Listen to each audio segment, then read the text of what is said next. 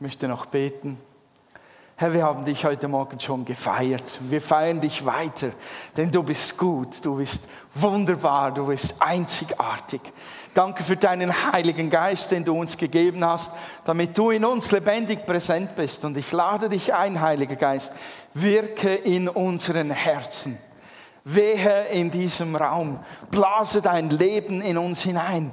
Erwecke unseren Geist, Herr, auch mit deiner Botschaft. Ich danke dir für dein Wirken, Herr. Amen. Ja, ich habe das Thema das Weihnachtswunder. Habe tatsächlich, oh Wunder, noch eine Folie geschafft zu machen.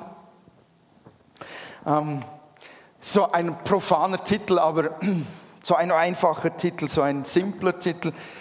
Ähm, aber ich finde es schon noch spannend, was da eigentlich abging an Weihnachten. Und in der Regel ist ja die ganze Weihnachtszeit zuerst einmal bis vielleicht zu diesem, für einige bis zum morgigen Tag noch komplett besetzt mit ja, lauter schönen Dingen, Lichterketten, Ausstaffierung, Goldkugeln, Weihnachtsbäumen, die geschmückt werden müssen, Geschenken und Feiertagen, das ist so die Besetzung der Weihnachtszeit durch, durch uns Menschen.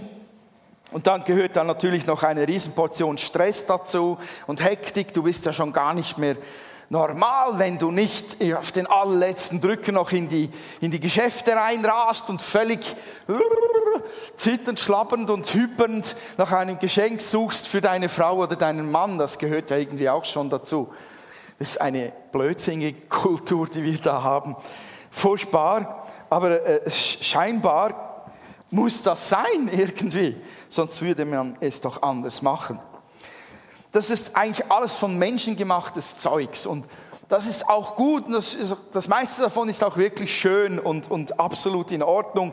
Aber wisst ihr, Weihnachten hat wirklich total etwas mit Übernatürlichem, mit, mit Verschiebung von Raum, Zeit, Kontinuen und Dimensionen und oh, zu tun. Das geht, da geht es um ein Weihnachtswunder. Was hast du gesagt? Für die meisten ist es ein Wunder, wenn die Weihnachtszeit überstanden ist ohne Schäden. Das meine ich nicht. Nein, Leute, da geht es doch um eine Jungfrau, die schwanger wird. Da geht es um ein Kind, das den Titel trägt Sohn Gottes. Immanuel, Gott mit uns. Das ist doch nicht normal. Das ist übernatürlich. Lesen wir mal in Lukas 1 von den Versen 26 bis 38 nach. Aus dieser Weihnachtsgeschichte möchte ich nämlich herauspredigen. Lukas Evangelium, das findet ihr in der Bibel.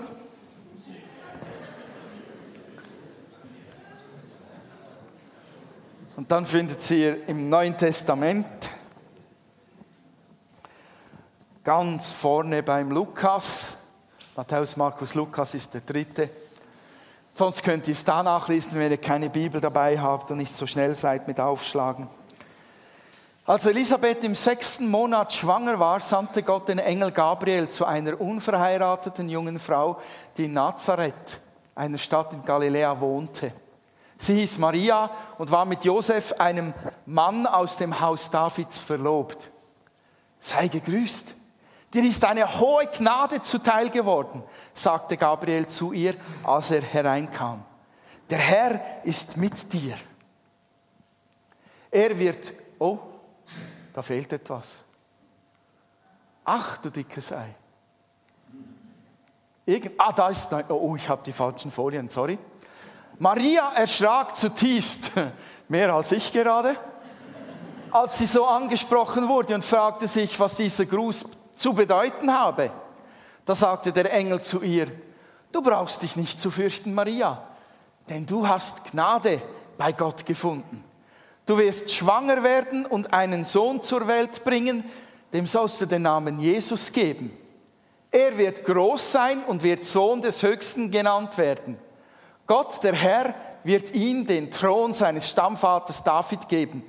Er wird für immer über die Nachkommen Jakobs herrschen.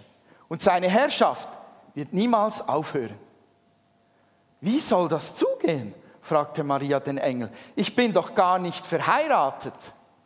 Er gab ihr zur Antwort, der Heilige Geist wird über dich kommen und die Kraft des Höchsten wird dich überschatten. Deshalb wird auch das Kind, das du zur Welt bringst, heilig sein und Gottes Sohn genannt werden. Und er fügte hinzu, auch Elisabeth, deine Verwandte, ist schwanger und wird noch in ihrem Alter einen Sohn bekommen. Von ihr hieß es, sie sei unfruchtbar. Und jetzt ist sie im sechsten Monat. Denn für Gott ist nichts unmöglich. Da sagte Maria, ich bin die Dienerin des Herrn. Wie du gesagt hast, soll mit mir geschehen. Hierauf verließ sie der Engel. Haha, das Wunder von Weihnachten. Eine neue Folie? Nein. Ich habe es mir erlaubt, heute unsere Corporate Identity ein wenig zu erweitern mit einer Folie, die mir gefallen hat. Und ich möchte über einen ersten Punkt sprechen. Das Wunder von Weihnachten ist, Gott will etwas für uns tun. Ich finde das besonders, darf aber nicht so lange auf dem Punkt bleiben. Ich finde das besonders, weil ich bin aufgewachsen mit dem Denken, ist der kurzen Zeit, in der ich die reformierte Kirche besuchen musste, ähm, da bin ich geprägt worden mit dem Gedanken, du musst etwas für Gott tun. Die ganze Zeit, du musst etwas für Gott tun, weil du hast es nicht verdient zu leben, du hast es nicht verdient, es so schön zu haben. Du hast schon gar nicht Gottes Güte und Gnade verdient. Du musst etwas für ihn tun, damit er dich wirklich noch gern haben könnte irgendwie. Das war in mir so eine Prägung aus der Kirchenzeit. Und Weihnachten sagt eigentlich das pure Gegenteil. Gott will etwas für uns tun. Und er hat das geplant, bevor wir alle etwas für ihn tun konnten. Bevor wir geboren waren und irgendwelche Dinge fabrizieren konnten, die Gott noch gefallen könnten, hat er schon gesagt, ich tue etwas für euch. Das ist ein Wunder der Liebe. Und wenn wir Marias Gruß mal annehmen, also der Gruß des Engels an Maria, dann könnten wir mal den auch persönlich auf uns anwenden. Weil der Gruß gilt eigentlich auch uns, denn Maria war in derselben Situation wie wir. Sie war kein besonderer Mensch. Sie war eine arme Frau. Sie hatte nichts geleistet groß bis dahin. Ihre Armut oder ihre Einfachheit kommt darin zum Ausdruck, als sie dann Jesus in den Tempel brachten, wie es bei den Juden so Ordnung war, da opferte sie Tauben. Und das war das billigste oder das kleinste Opfer, das man bringen konnte. Das war für die Armen oder für die religiösen Geizhälse war das vorbehalten, eine Taube. Also Maria hatte nichts vorzuweisen und jetzt kommt ein Engel zu ihr, nicht nur einer, sondern wir kennen ihn sogar mit Namen, Gabriel, und er sagt doch ihr, dir ist eine hohe Gnade zuteil geworden. Der Herr ist mit dir. Du hast Gnade gefunden. Du hast Gnade gefunden. Gnade bedeutet hier, du bist von Gott her zu großer Ehre auserwählt worden. Dir ist große Zuneigung, dir ist große Gunst geschenkt worden. Du bist erwählt, du bist etwas Besonderes, du bist bedeutungsvoll.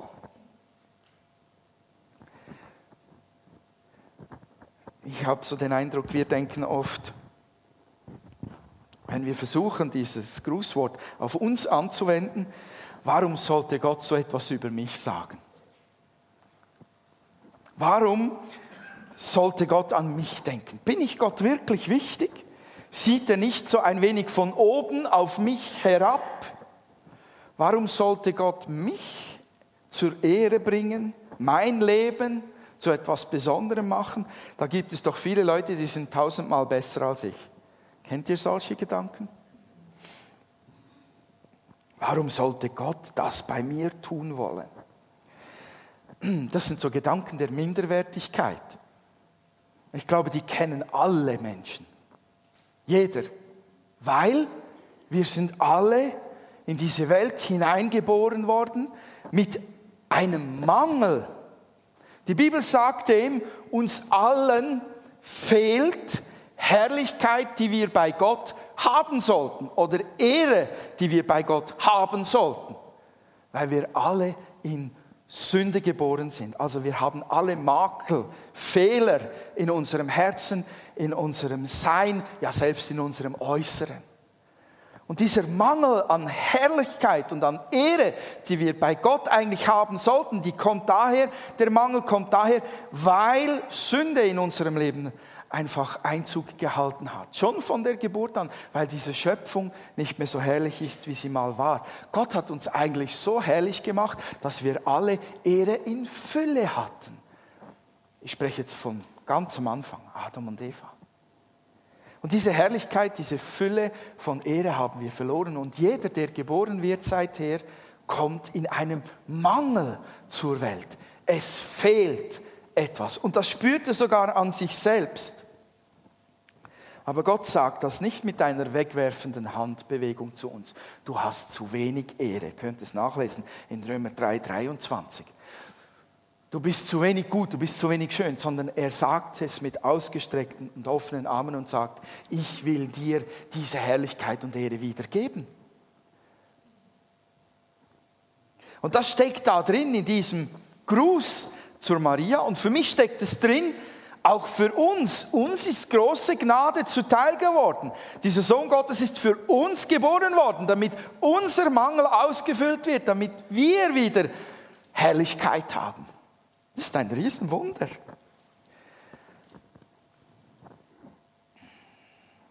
Der zweite Punkt ist, dir ist eine große Gnade gegeben worden.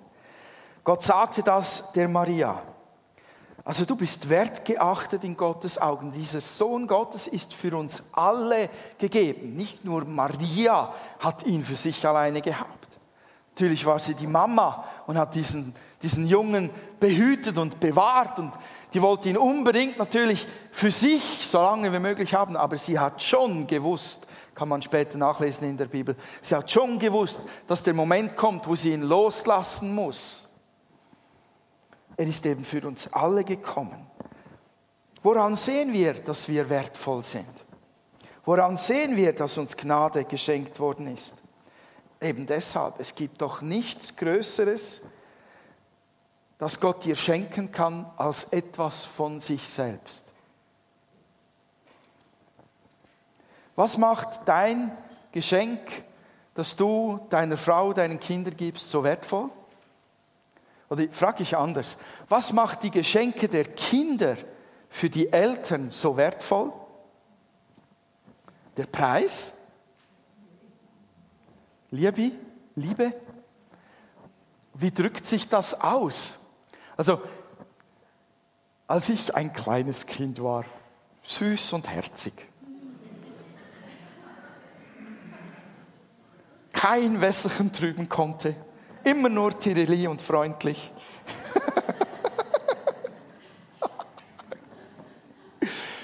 da musste ich so furchtbares Zeugs basteln auf Weihnachten. Ich empfand es furchtbar weil handwerklich da ein Aschenbecher sah, sah aus wie ein Kometeneinschlag auf der Erde. Ein Vogelhäuschen sah aus wie ein Bild von Salvador Dali. Hm, hm, hm.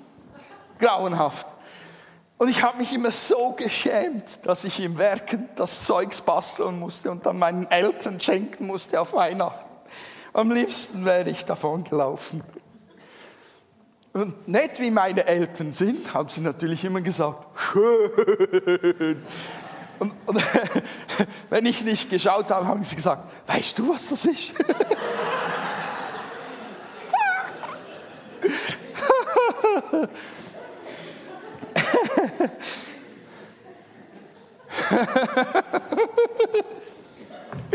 ja, genau. Aber ich glaube, es war trotzdem tiefe Freude da, weil ich habe Zeit investiert, Tränen, Blut und Schweiß. Und sie haben das gesehen und gespürt. Es war etwas von mir in diesem Teil drin. Es war nicht der, der, der Kaufpreis. Das war vielleicht der Preis, den es mich gekostet hat, das Ding zu basteln, der sie so berührt hat. Aber es ist doch eigentlich das am Geschenk, was wir auch wirklich lieben, wenn jemand mir nicht nur irgendwie ein Parfüm an den Kopf schmeißt, sondern man merkt es, der hat sich was überlegt. Das ist tatsächlich mein Parfüm oder das ist tatsächlich meine Farbe in dem Pulli oder in den Stricksocken. Ähm, und man merkt, da ist, da ist etwas von ihm drin, weil er studiert hat, was er mir schenken kann, weil er vielleicht sogar in drei Geschäfte ging. Meine Tochter hat zusammen mit ihrem Freund gestern mir eine große Flasche ähm, Cointreau geschenkt.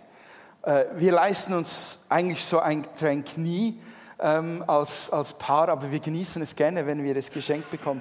Und sie hat erzählt, wie sie von Geschäft zu Geschäft gingen, bis sie endlich das hatten, was sie wollten. Und Cointreau ist wirklich etwas, das wir gerne trinken. Und die haben den Nagel auf den Kopf getroffen. Und so ein Geschenk ist einfach der Hammer, weil man merkt, da ist etwas von ihnen drin. Und das ist bei Gott genauso. Uns ist große Gnade gegeben worden, weil Gott sich etwas überlegt hat als er uns beschenkte, weil er etwas von sich gegeben hat, weil er den größten, den größten Preis, das tollste Geschenk, das, das gewaltigste, was er nur hat geben können, uns gegeben hat, nämlich etwas von sich selbst, seinen Sohn. Und Jesus ist wirklich keine billige Abspeisung und kein Trostpflasterli für dieses harte Leben irgendwo auf uns draufgeklebt, sondern Jesus ist das, was Gott am nächsten und am teuersten war, was er am schwersten loszulassen hatte, was ihn am meisten kostete, es nicht nur in diese Welt zu schicken, sondern ihn auch noch am Kreuz bluten und sterben zu sehen und ihn zu belegen mit dem ganzen Fluch der Sünde und sich von ihm abzuwenden, das muss dem Vater das Herz gebrochen haben. Das hat er uns geschenkt. Leute, da muss ich sagen, uns ist große Gnade zuteil geworden. Gott will uns Menschen beschenken. Wir haben vorhin so wunderbar mehrfach etwas gesungen, was ich hier drin vorbereitet habe, weil ich bin auch geprägt worden, dass der Glaube an Jesus bedeutet, jeder Spaß hört auf. Ja gut, schon alleine die Kirchgänger am Sonntagmorgen waren wirklich trübe Funzeln, so von außen gesehen. Die sahen wirklich so aus, wie wenn sie jetzt Zitronen essen gehen in die Kirche. Das war beängstigend. Und damals lief man einfach schwarz angezogen. Das, das war Style damals. Und das ganze Bild, das hat das wirklich geprägt. Bei Gott darfst du nicht mehr, du kannst nicht mehr, du sollst nicht mehr. Und du musst und du solltest und du, ja, das, jeder Spaß vergeht einem, darf nicht mehr singen, nicht mehr tanzen, nicht mehr lachen. Nicht. Den Eindruck hatte ich, und wir haben es vorhin andauernd besungen, dass das pure Gegenteil der Fall ist. Edwin hat es versucht, uns irgendwie noch mit ein paar Worten einzuimpfen. Wie hast du es gesagt? Hin und her zu wanken. Bist du gewesen? Ruth, sorry. Hin und her zu wanken, uns zu freuen über das, was uns geschenkt worden ist. Wisst ihr, die Bibel sagt eigentlich genau das Gegenteil ist der Fall. Die Wahrheit ist, dass wer zu Gott kommt, wer Glauben zu diesem Jesus findet, dem Sohn Gottes, dass der eine anhaltende, nachhaltige, bleibende, tief verändernde Freude empfängt. Die Engel haben es gesungen, wir haben es schon gesungen.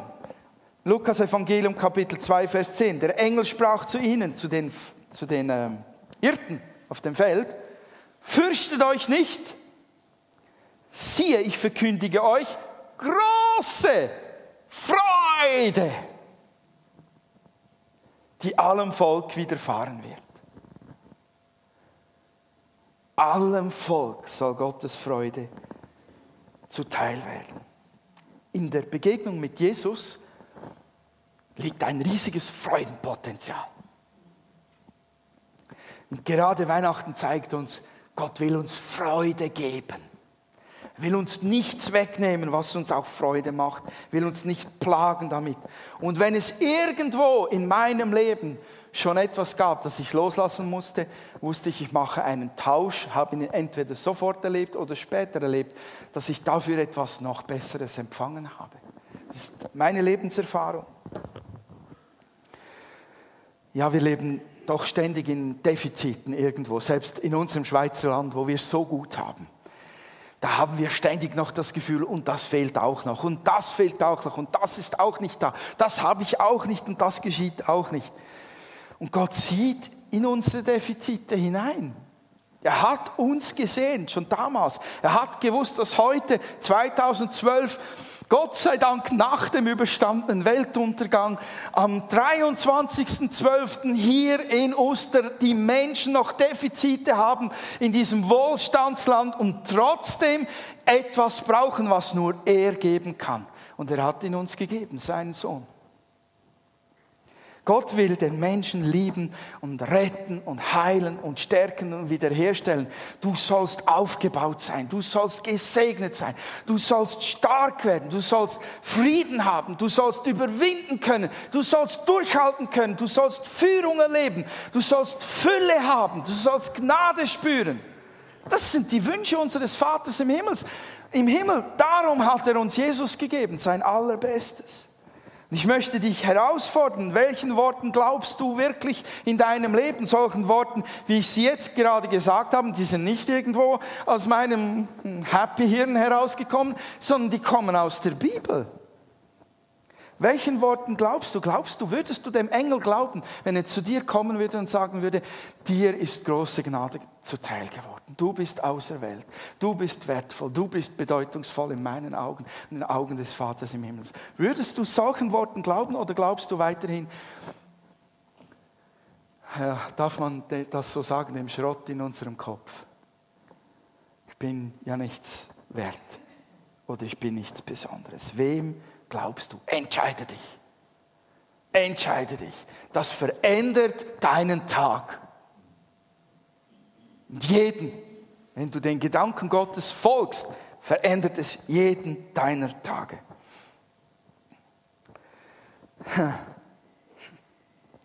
Ein weiteres Wunder von Weihnachten ist, Gott will etwas in uns tun. Er will etwas in uns hineinlegen. Bei Maria sehen wir etwas ganz Cooles, die wird nämlich schwanger. Und ihr wisst ja, wie schwanger sein so aussieht. Da geschieht tatsächlich etwas. Der Gang verändert sich noch dazu. So im neunten Monat. Oh. Ich habe meine Frau geliebt für diesen Schwangerschaftsgang. Das hat mein fürsorgliches Herz richtig herausgefordert. Es verändert, wenn Gott kommt und etwas tut in uns. Es verändert uns. Gott will etwas in uns tun. Wir sehen es an der Maria. Sie wird übernatürlich schwanger.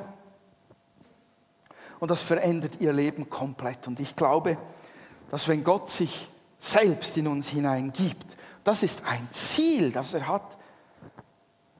Er möchte sich selbst in uns hineingeben. Dann wird das uns verändern.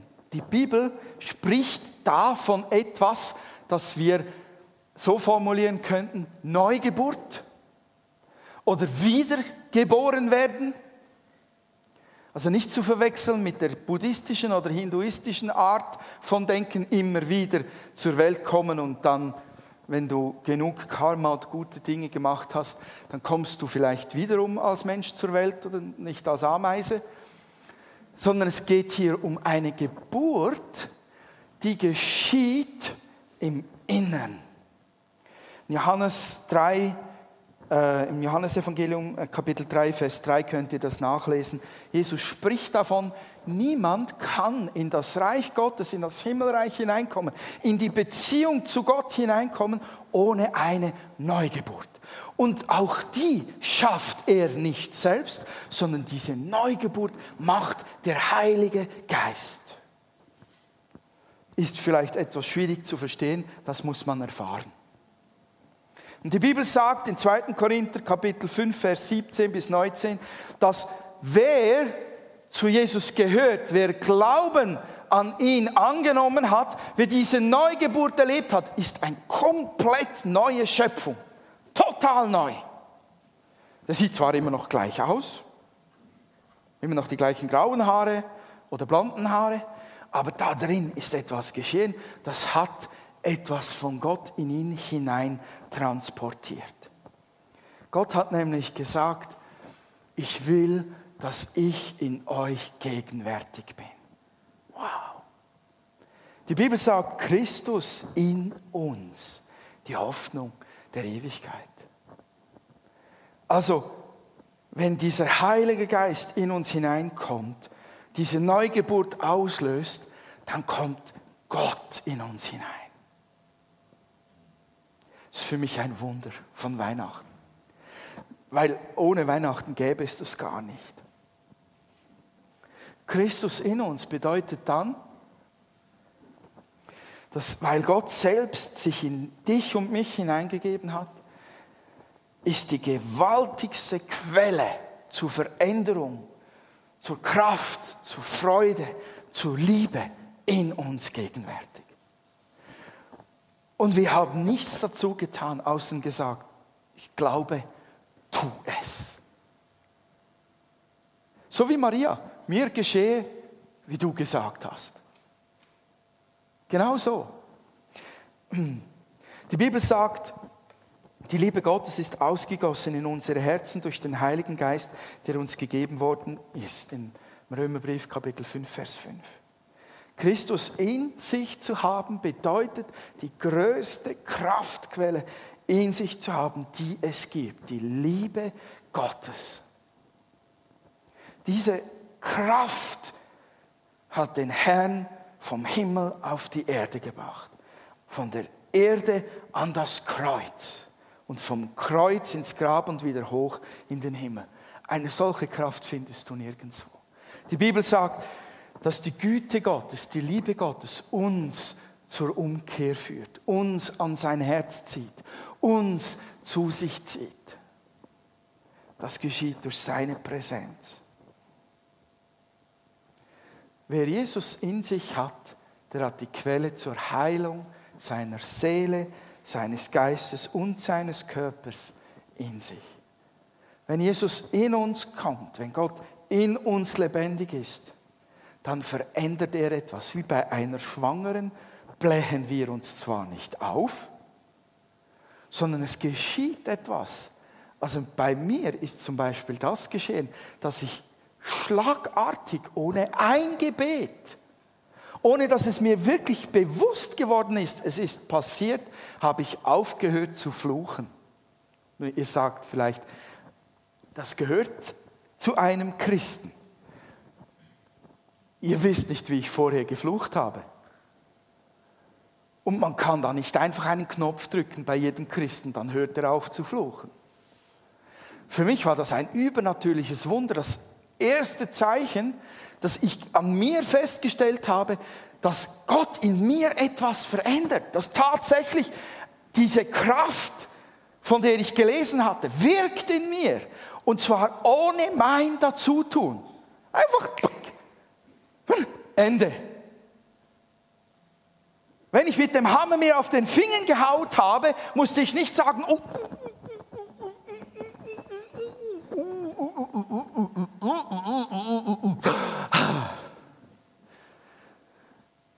sondern ich habe nicht mehr geflucht.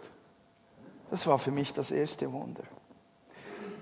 Aber da gibt es viel größere noch. Wenn Christus in dir ist, will Gott etwas tun für dein Leben, wonach du dich schon lange sehnst. Ich weiß nicht, was es bei dir ist. Er verändert vielleicht dein Denken, er verändert deine Beziehungen, er verändert vielleicht auch deine Gefühle, wo du in Verzweiflung bist, wo du am Rand der Verzweiflung bist in deinem Leben, spürst du auf einmal neue Kraft wo du merkst, dort bin ich selbst nicht fähig, mich zu verändern und ich möchte so gerne dort wirkt er hinein und, wirkt eine Veränderung.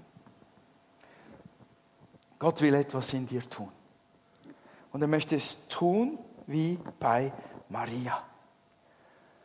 Der Schatten des Höchsten soll über dich kommen. Die Kraft des Heiligen Geistes soll das in dir tun. Die Frage ist, willst du? Willst du das? Sind wir bereit wirklich für Veränderung? Ich spreche jetzt auch zu Christen. Zu euch sage ich, bist du bereit, wieder verändert zu werden? Bist du bereit, weiter verändert zu werden? Wisst ihr, wir haben ja so eine Eigenschaft, wir Christen. Oder jetzt spreche ich von mir. Das ist einfacher für euch. Wenn man da nicht mehr flucht und wenn man da anständiger wird mit den anderen und wenn man vielleicht noch seine Frau besonders gern hat und ihr treu ist, richtig treu, dann kommt man so in die Tendenz zu sagen, ich bin besser als die anderen. Ich habe doch was erreicht. Bin ich nicht ein guter? Und dann endet Veränderung. Aber da ist mehr für uns. Es ist mehr, es kann noch mehr Liebe freigesetzt werden, die der Herr in uns ausgegossen hat. Es kann noch mehr Liebe tätig, griffig, sichtbar werden. Es kann noch mehr Veränderung an uns geschehen. Das Ziel ist eigentlich völlig umgewandelt zu werden in das Ebenbild Gottes. Völlig. Also gibt es kein Ende. Das zu euch lieben Freunden, äh, Geschwister und vielleicht zu dir, wenn du Jesus noch nicht in dein Herz aufgenommen hast, wenn du vielleicht noch keine Beziehung zu ihm hast, heute Morgen hier sitzt, dir möchte die große Gnade zuteil werden, an diesem Morgen, dass du sagst, ja, ich will, dass du mir begegnest, Herr. Ich will diesen Überfluss an Leben haben. Ich will diese Gnade, die mir gegeben worden ist, annehmen. Ich will das, was du Gott für mich getan hast, das will ich haben und ich will, dass du dich in mich selbst hineingibst, dann ist Gelegenheit heute Morgen. Es braucht nur dein Ja dazu. Tu es, Herr, tu es, tu es, tu es. Weil alles, was dann geschieht, ist Gottes Sache. Wie bei Maria. Der Geist kam, plupp, sie war schwanger. Genauso möchte der Geist Gottes zu dir kommen und auf dein Ja hin möchte er kommen und dir die neue Geburt schenken und dich verändern. Ich lade euch ein, euch zu entscheiden für einen Weg. Ihr könnt das nicht mit eurem Verstand erfassen. Ihr müsst es mit eurem Herzen erfahren. Und Weihnachten ist so ein guter Moment dafür, weil wir es wieder vor Augen haben, das Wunder von Weihnachten. Ich wünsche euch von Herzen eine gesegnete Weihnachtszeit. Ich wünsche euch von Herzen, dass ihr wirklich das Wunder spürt, seht und schmeckt und betasten könnt. In euch, um euch herum. Jetzt habe ich einen Aufruf gemacht, euch zu entscheiden und ich möchte, dass wir, dass wir doch noch einen Moment singen. Ich habe das Programm nicht vor Augen, was jetzt geplant ist, Edwin. Aber ich würde gerne, dass wir einen Moment überleiten und, und ihr für euch entscheiden könnt, für euch beten könnt. Und ich möchte auch, dass wir, vielleicht habt ihr so innerlich schon den Dienst abgelegt, Blick auf diesen Morgen, aber ich möchte trotzdem, dass alle Ministry-Leute, auch ähm, Yugi-Kernteam, alle bereit sind, die, die können, die, die möchten, hier vorne bereit zu stehen, um allen zu dienen, für sie zu beten, sie zu segnen, die auch noch dafür nach vorne kommen wollen. Und vielleicht möchtest du das tun. Vielleicht sehnst du dich nach Veränderung. Kannst an deinem Platz bleiben, kannst für dich beten, sagen, Herr, das will ich dir geben, da soll Veränderung geschehen. Aber du darfst auch nach vorne kommen, du darfst dich segnen lassen in diesem Prozess. Und wenn du Jesus nicht kennst, du darfst gerne auch aufstehen und nach vorne kommen und jemanden bitten, dir zu helfen, in dieses ewige Leben hineinzubrechen. Können wir das so tun? Wir nehmen eine Zeit des Gebets und die, die nicht beten wollen, können anbeten, können mitsummen, egal. Aber lasst uns wirklich einen Moment erleben mit unserem Gott, denn er ist gegenwärtig. Halleluja.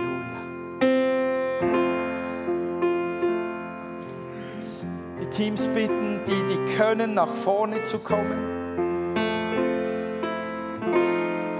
Damit ihr bereit steht für die Leute, die Gebet wünschen. Herr, wir geben dir Raum, wir geben dir Raum, wirke an unseren Herzen. Ah, du bist herrlich eingeladen, Herr. Tue dein Werk an uns. Tue dein Werk. Halleluja. Halleluja.